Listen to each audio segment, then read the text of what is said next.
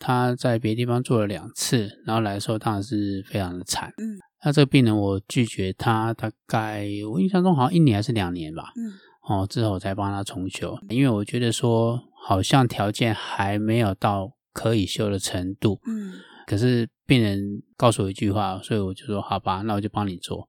因为他说，呃，如果我再不帮他修复的话，那他可能他走不下去了。哦，所以这句话，这是我们的小秘密。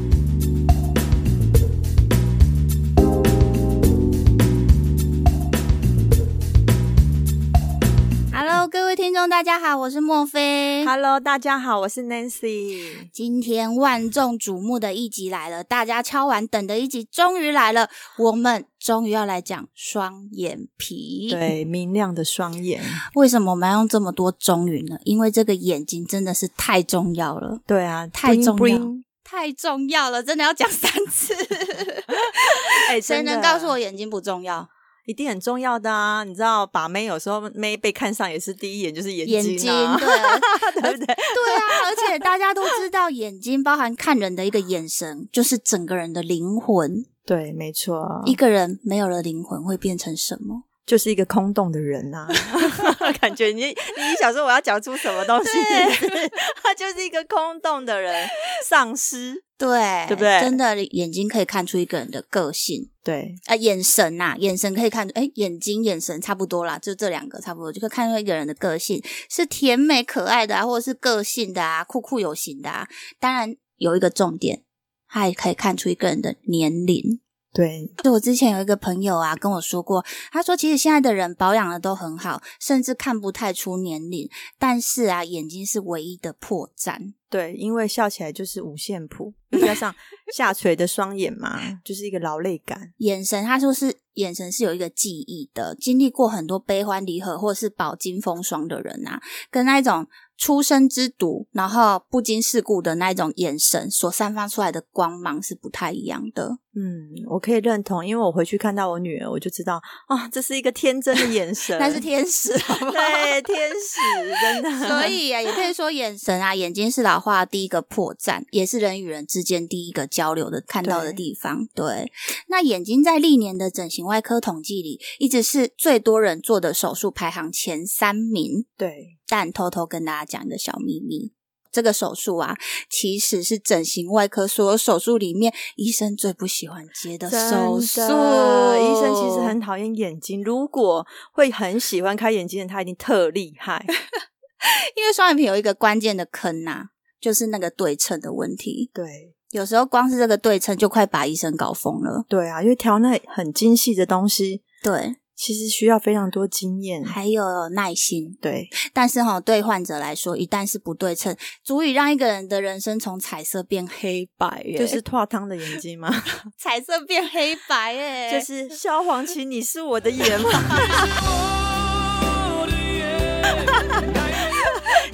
萧煌奇，你很夸张哎，没有没有夸张，这都是肺腑之言。因为我自己其实是一个过来人。我知道，所以你今天邀请了你的再造父母，对，我可以完全体会眼睛对一个人的重要性。一旦眼睛做坏，真的瞬间人生变黑，不是黑白哦，直接瞎掉，直接变黑。所以你曾经当过一段时间的萧煌奇。你要这么说也是啦，对。所以讲这个双眼皮可能讲三天三夜都讲不完，但是我们今天时间有限，我不能再浪费时间了。对，我今天要快好好介绍我的恩人医师，他是怎么从黑白世界把我带出来的。我今天带着感恩的心，隆重的欢迎介绍我的再生父亲陈大正医师。嗨，大家好，我是陈大正医师。大正医师是我的恩人，也是我的偶像。哎，等一下，我要插话一下，嗯、你知道，呃，每次啊，陈大正医师要来看诊的时候，诊、嗯、所都会一个很夸张的氛围，我一定要在这边讲一下，就是 莫非啊，都会在门口就开始放感恩的心，然后呢，干脆就铺红地毯，好让陈大正医师这样子走进来。是，就是为什么我会把他当做我的恩人？对，因为我自己呢，就是眼睛做了三次，那是在第三次之后遇到大正医师的。当时我的眼睛不对称，其实不是那么明显呐。我自己也会用化妆去修饰。那这中间也找过很多医师咨询，其实蛮、嗯、我知道，就是都是被拒绝的。对，对我其实本来一度想要放弃了，但是。其实你自己有问题，你自己最清楚。我相信，呃，很多女孩子也都是一样的。当你卸完妆之后，看到自己的问题，其实你自己最清楚。但因为这个差这么一点点的手术困难度比较高，很多医生他并不是这么想接。那直到我遇到大正医师之后，他大概看了大概三十秒吧，就直接回我说：“嗯，好啊，可以啊，看你什么时候做。”对啊，你今天真的直接把你的光明灯带上节目，欸，诶真的。你知道这句话对我来讲，对那时候已经有一点轻度忧郁症的人来讲，就是整个直接被疗愈。哎，对啊，光明灯在线，而且还是有粉红泡泡。对，粉红泡泡我知道。对，哎、欸，我们今天讲太多了啦，陈医师都被我们晾在旁边了。对对对，没有，我就是想要问陈医师说，为什么那时候你就是看我没有多久，然后就可以直接嗯爽朗的答应我说，就是要帮我做这个手术？嗯，应该还是经验的。关系啦，因为事实上，嗯、呃，能不能做，大概第一眼看的时候，大概就可以，就是说，大概知道说有没有把握。那再就是知道你的诉求是在哪里。嗯，还有些人事实上第一眼看，呃，就像刚嗯你说的，就是说双眼皮最重要是对称。对。那如果对称来讲的话，如果我们都要很仔细看，才看出那个很些微的不一样，然后。如果病人也很在意这个的时候，事实上我就不一定会帮病人做，因为医生并不是神啊，对，哦，很难去把他那个对称度抓到那个连用尺来量都一模一样的，那这事实上是有点困难，所以基本上还是要跟呃病人沟通他的期望值，嗯，那再就是他本身的状况，嗯。我们有没有把握会比现在更好？对，如果没有把握，大概就会拒绝病人，大概是这样。其实呢，跟各位听众分享一下，陈医师他在手术的时候非常细心到，他会叫我坐起来。他会去看我两边的眼神对称的问题。对对，就是其实人躺着的时候，跟你坐起来的那时候，我们的整个皮肤，整个整个这样放松下来的那个眼神，还有眼皮的宽度，会是也是会有不太一样的。对对，所以我大概这样子躺下起来，躺下起来至少十几次。你知道，在那个过程啊，你不是只有做那个仰卧起坐而已哦，就是你整个心是会觉得说，这医生细心到。陈医师，你做失败没关系，你知道吗？我已经 OK 了。他会这么多这些动作，就是不会让他失败。对，对你就会觉得说，真的，就是你你细心到让我觉得这个手术一定百分之八十是一定 OK 的。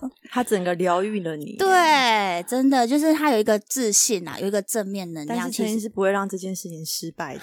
真的，手术结果也是非常让我满意，就是他的那个正面能量其实已经传导给病人。本身就是你会对整个手术的过程，然后术后的恢复期都是充满正面的走向。对，所以坊间有些医生说啊，睡着就让你双眼皮做完，这是不可能的事诶。真的。对啊，因为人的眼神是活的，对对，不是你闭上双眼啊，就是就可以调整到你要的东西。嗯，真的，所以我由衷的感谢大正医师，嗯，谢谢。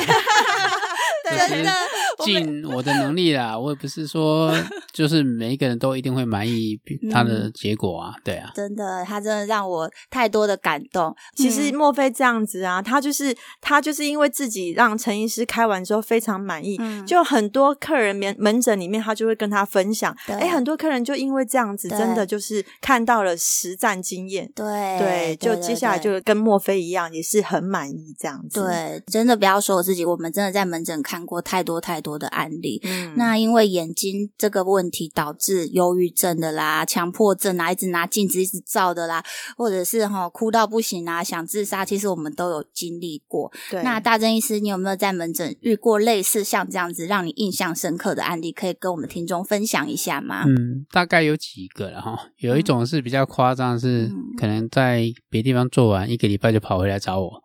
嗯，然后就是他手术失败，嗯，我就跟他说：“你线都还没有拆，都还在肿，那等拆完线再说吧。嗯”这是第一类然后，嗯。大概有时候，嗯、呃，我们会刚开完刀的确是要有修复期，这大概是很难避免的。对，那当然也有一种就是最比较夸张，大概一两个 case，有一个 case 我印象中是，呃，他在别的地方做了两次，然后来的时候当然是非常的惨。嗯，那这个病人我拒绝他大概我印象中好像一年还是两年吧。嗯，哦，之后我才帮他重修。嗯，可是，在帮他重修的时候，事实上，呃，其实我有点点尴尬，因为我觉得说好像条件还没有到。可以修的程度，嗯，对。可是病人告诉我一句话，所以我就说好吧，那我就帮你做。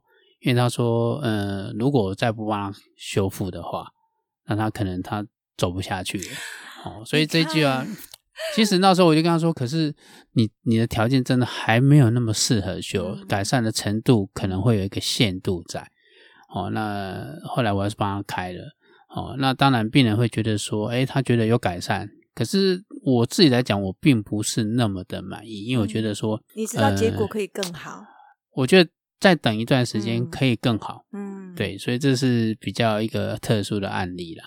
哦，啊，那另外一个就是，呃，有一个病人是应该是好像是布洛克吧。嗯嗯嗯。啊，然后呃，前一阵子就是帮他做完提眼肌的调整，他就哎很漂亮啊，他也超满意的。然后有一天去别的诊所就，就呃别的诊所就跟啊，你这个也要再动，那个也要动，然后在没有告知下，他把他的眼睛也动了。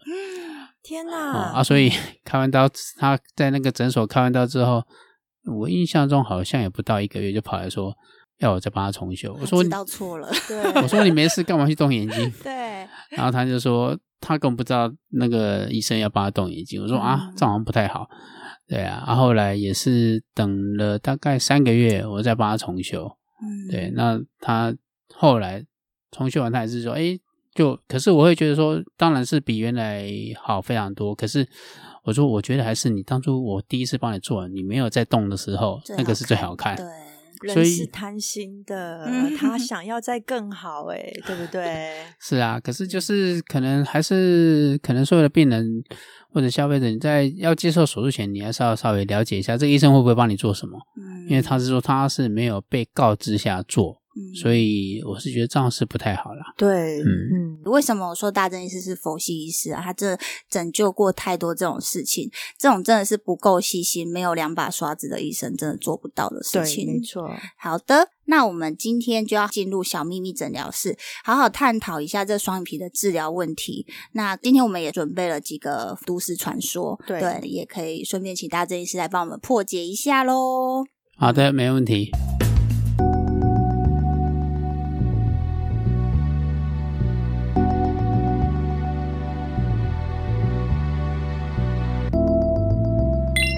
首先想请问大正医师哦，双眼皮的治疗真的很复杂，但就目前最主要的手术分为哪几种呢？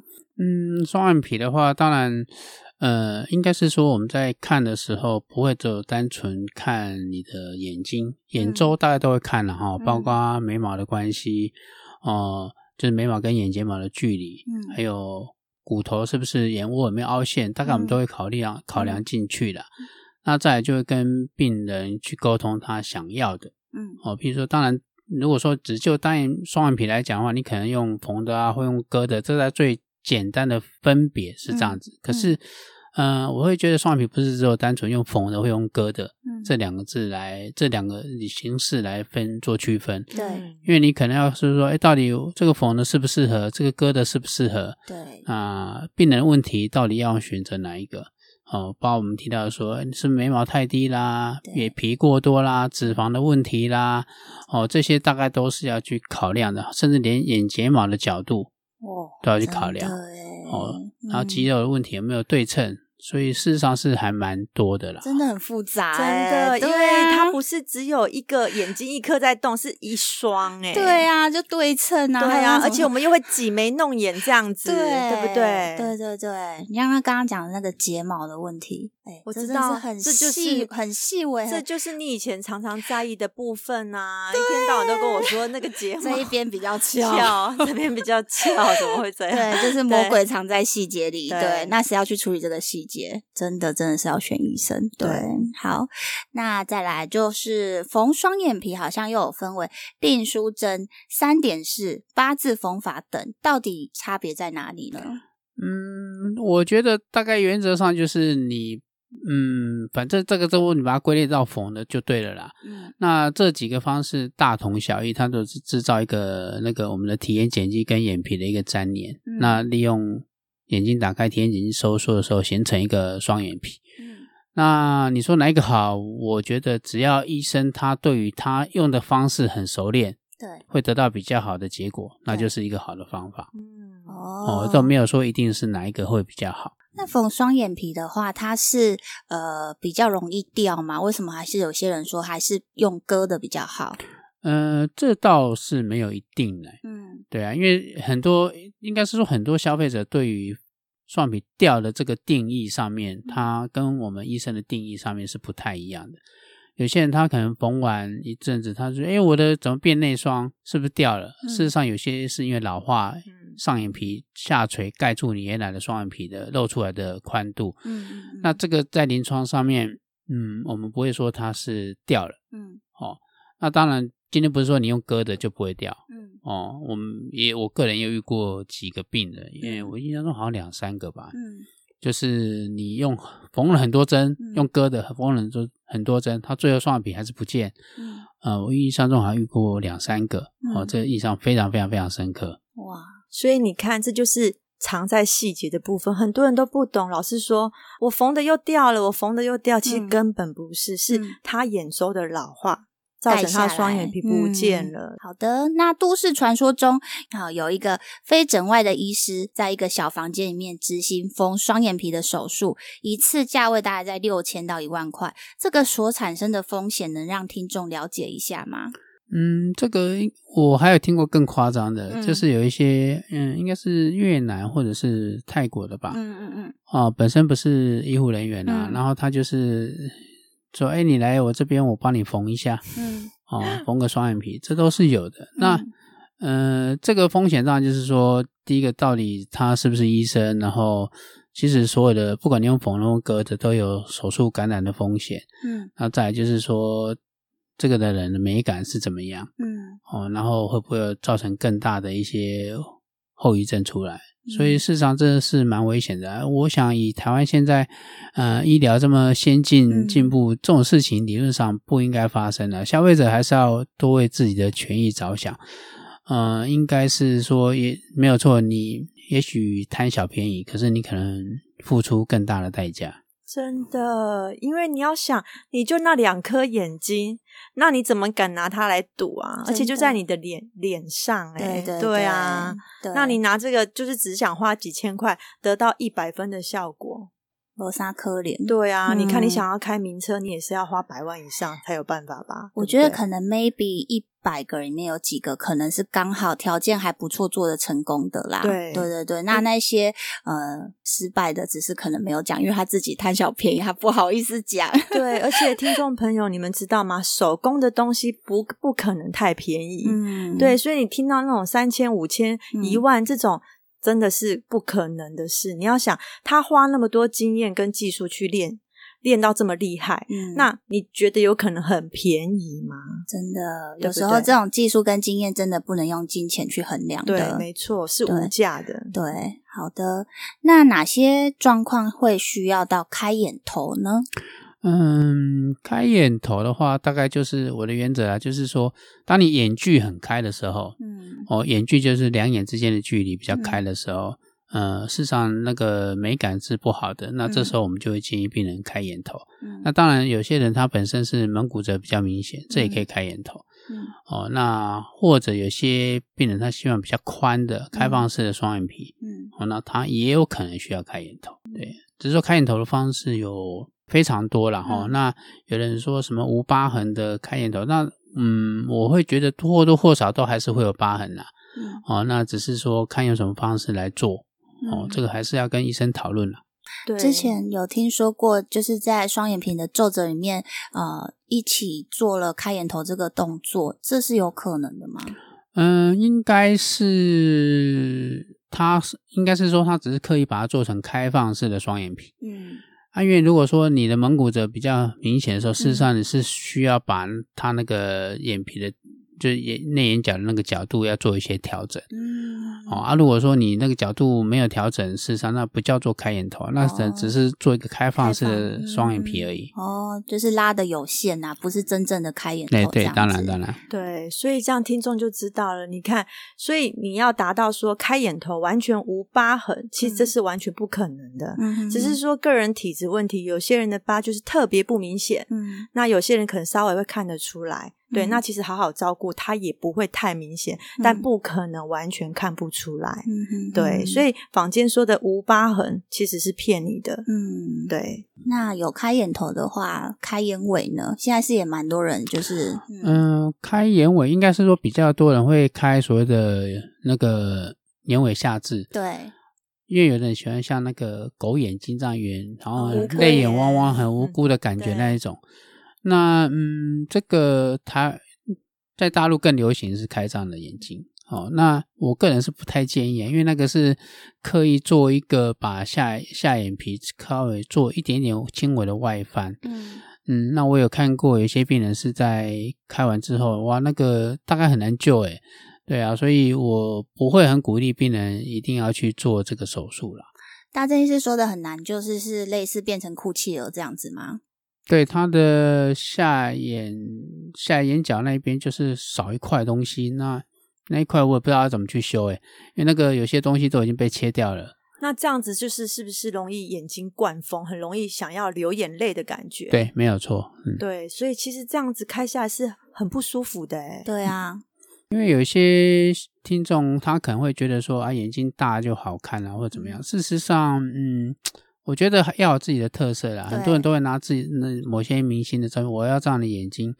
那事实上，那眼睛配在你的脸型上哦，配在你的眉毛附近，这样到底好不好看？事实上都是值得讨论的。那我觉得说，每一个人还是要有他自己的特色。那我觉得眼睛要好看，应该最重要的不是在形状，而是在神韵。对，哦，因为我觉得神韵最重要，因为。这句话真的是我们这个整集的精华。对，因为我我会觉得说，一个漂亮的眼睛应该是这个眼睛会说话，嗯，会微笑。对，哦，这个比你那个形状来的重要，这是我的看法。陈医师就是因为有抓到这个精髓，真的，对，所以他把我眼睛变成会笑的眼睛，而不是就是一昧的，就是像呃群众一样，就是我只是要一个哦、呃、混血瞳，嗯、然后呢眼头开眼尾开，然后开了整个眼睛好像四不像一样这样子，就是有点像公版，有点像很多人的眼睛可能都是长那样子，对，就是不适合自己啊。或许在镜头上面看起来眼睛很大，嗯、可是当你去看到本人的时候，他就是一个很奇怪的比例。哦，就是他如果没有带个什么瞳孔放大片的话，整个眼睛变得很奇怪。对，没错。嗯、对啦，那这样真的是还是要找到适合自己的眼型跟眼神。对，没错。嗯、好哦，那这样子的话，都市传说还有一个，他说如果你是有刚刚陈医师讲的蒙古褶的人，在血统里面真的有 蒙古的基因，是真的吗？这样哇，骑马打仗这样吗？倒也不是啦，因为呃，你说蒙古褶，这只是因为呃，我们眼头那个。皮肤盖下来的程度比较厉害的时候，我们发觉是在，譬如说在蒙古人的血统里面，似乎是这个比较明显。那你说到底有没有关系？我不敢讲一定没关系啦，哈。那只是好像没有特别做这方面的统计啦，因为其实到现在大家都混混血混来混去的，事实上有些人。不一定会发生啊！真的是这样，看到有蒙古褶的人就觉得他很彪悍，对，有蒙古血统。好啦，那我们再问一个问题哦，就是如果我有蟹足肿的体质啊，做双眼皮会不会留疤？嗯，基本上来讲，呃，双眼皮这边因为皮肤是比较松弛的。所以它这边要发生蟹足肿的机会是偏低的，嗯，嗯，所以基本上不用太担心了。陈医师有没有哪些人是不太适合接受双眼皮手术的人？呃，第一个期望值太高的人，嗯，医生不是神，不是你想要做做什么样形状就一定什么形状，嗯，哦，因为我们我们只能针对你想要的，然后尽量去达成你要的感觉，嗯，对，所以有些。过分要求的病人，我们基本上可能就已经达不到嘛。嗯。哦，那你说要保证一定做到这样，那基本上大概我想大部分医生都不会做这样的保证。嗯，啊，我们刚刚提到双眼皮最大问题就是对称性，对称性真的很难，真的，因为它不是你用尺量就可以的，真的，嗯，因为这个还要考虑到，因为毕竟两边嘛，嗯，那你可能眉毛的力量不一样啦，嗯、或者肌肉力量不一样啦，嗯、两边的骨架不一样啊，吼、嗯，这些都会有影响。所以事实上，双眼皮最困难就在对称度。嗯，那大部分的病人应该是说，嗯，手术前不会有人把镜子拿得很靠近看自己的眼睛，嗯、可是手术后每一个都这样做。对，真的。所以，呃，手术就是会有关乎到我们整个两边对称性的问题。而且，我们平常现在大家拿起镜子看，你一定没有仔细看过自己的样子。嗯，就是你两只眼睛，它的眼眶骨的高低、嗯、眉毛的高低，跟你笑起来的表情，有时候是不一样的。真的，就算正常，就是你天生的眼睛也没有是两边是一样的。对对，那你要怎么去要求做到两边是完全对称的呢？对，对，我们只追求说哦，只人。一一一眼看到我们的时候，整个面看起来是好看的、协调、协调的。对对对，嗯。那陈医师，我想要问问你，对，因为像坊间也有人会说到说，用缝的就可以调到提眼睑肌，就可以调整到你的提眼睑肌的力量，是有可能的吗？嗯，单纯用缝的来调整提眼睑肌，这是可以做啦。那如果那个医生他非常熟练这个方式，当然这是一个方法。那我对这个方式当然是我不不会很赞同啦，因为我的理由是说，你用朋友就是在一个盲目的状况下去抓那个感觉，嗯，那除非说你真的做非常非常非常非常多的啊很有经验，或许可以达到比较好的结果。嗯，可是，嗯，我会觉得说，我不喜欢盲目的去做一个事情，就是我喜欢看得到我要做到哪里，嗯。嗯那我觉得对我来讲，这是比较确定的东西，所以这个方式，嗯、你说用缝的方式，我来调整提眼瞼肌，我不会很赞成。当然，如果说那个医生非常高干，嗯，或许是可以。嗯，啊，我是习惯看得到，然后做我要做到的确定的事情。嗯，大概是这样。其实刚刚 Nancy 讲的也是一个都市传说，就是号称什么欧韩式的双眼皮，它就是用一个小切口去。去体做体眼瞼肌的这个动作，因为其实我也遇到很多，就是来咨询的过程当中跟我讲到有这个问题，嗯，但是其实我也是呃保留，就觉得说很疑惑，嗯，因为在你看不到的状况下，你要怎么样确定你做到的层面有没有到你要的？嗯，那还有一个问题是，呃，像有些人做完双眼皮也会说，诶，有医生叫我一定要一直睁开睁开双眼。瞪大眼睛，一直瞪，一直瞪，甚至像翻白眼这样，是有必要这样子吗？嗯，应该是说，刚做完双眼皮的时候，你可能会有个肿胀期。嗯，那当肿胀期的时候，你并你眼睛打开的时候，通常因为你可能怕痛或者什么，你眼睛会打不太开。嗯，或者说你可能是下巴抬起来，然后眼睛眯眯的这样看。那这因为我们双眼皮事实上是利用一个线，然后来形成一个粘连。嗯。那我们希望粘连的位置是在我们设计的位置上面，所以会鼓励病人还是要稍微眼睛往上看，或者你看人的时候下巴稍微缩一下，眼睛往前瞪这样子。哦，哦，因为这样的话才能把那个粘连的位置固定在我们希望它在的位置，这样会比较好。哦，原来是这样，所以还是可以做这样，只是不需要那么夸张啦，就是特别一直瞪人，嗯、一直瞪人这样子。嗯，嗯对。好的，那有听众想要问陈医师，他的眼睛是属于那种加菲猫的眼睛，嗯，对，那他就是一直很疑惑说，那他到底是太水肿的问题，还是是提眼睑肌的问题呢？加菲猫的眼睛就是第一个双眼皮很宽，嗯，那第二个就是眼睛很无神，嗯，哦，那这个最典型的就是在提眼肌无力的病人身上最容易看到这个，嗯，那这个大概都会建议所谓的呃提眼肌、提眼睑肌可能需要做一些调整，嗯，才会得到比较好的结果。那有没有自己可以自行判断自己有没有提眼睑肌的问题的一个方法？方法对，嗯、呃，方法，嗯，嗯。一般会有提眼睑肌的病人，通常他都不自觉有太大的问题，除非除非他是呃单眼，然后差很多。哦哦啊，一般就是你可能你的朋友说，哎，你怎么看起来都在睡觉？哦哦，就是说原则上就是说你发觉你的黑色的瞳孔的部分就是露出来太少。嗯、那一般来讲的话，至少要露出，嗯，你大概只能盖到一点点然后这样子是眼睛可能会比较大，比较有神。那如果盖住太多，那基本上就就可能是提眼肌方面有一些问题。哦，其实我私心想问一个问题，因为像我最近都会看韩剧嘛，对，那我就看那些韩剧的男生，他们的眼睛很多都单眼皮。那如果说他原本是双眼皮，他可以把它做回单眼皮吗？你可以把它破坏，可是因为我们刚刚说双眼皮的成因是一个嗯，提眼瞼肌跟表皮的一个粘连。对，当你把它破坏之后，它还是有可能再粘回去啊。哦，对啊，所以有一些，当然你说韩星很多都是单眼皮。对。我的确遇过男生来是这样的，那我大概就说这个大概有点困难，对啊，哦、就是也他天生的条件，对，然后他想要把它变成单眼皮这样子，因为现现在男生马上觉得单眼皮比较有个性哈，比较韩，对，韩性感，对对对对对。